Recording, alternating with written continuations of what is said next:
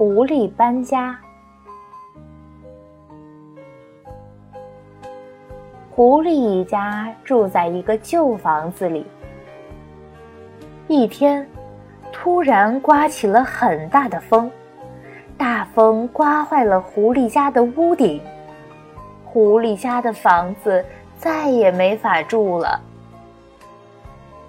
怎么办呢？狐狸爸爸想着。再盖房子太麻烦，我们去找一家合住吧。可是，狐狸一家平时净耍小聪明，大家都不喜欢他们。狐狸爸爸找了一大圈，竟然没有人愿意和他们合住。狐狸爸爸转转眼珠，又有了坏主意。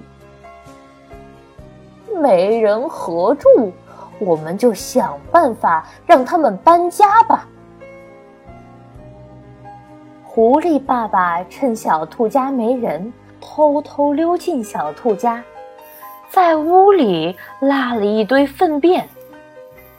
小兔一家一回来，闻到刺鼻的臭味，恶心极了，赶紧收拾收拾搬家了。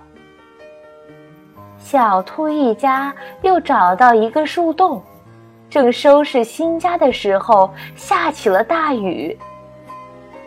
新家还没收拾好，怎么办呢？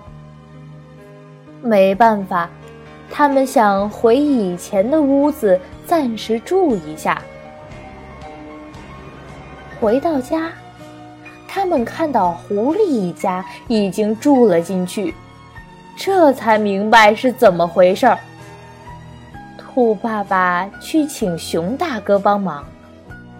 熊大哥来了，吓走了狐狸一家。可这个带臭味的家怎么办呢？小兔一家那么爱干净，都不愿意再住了。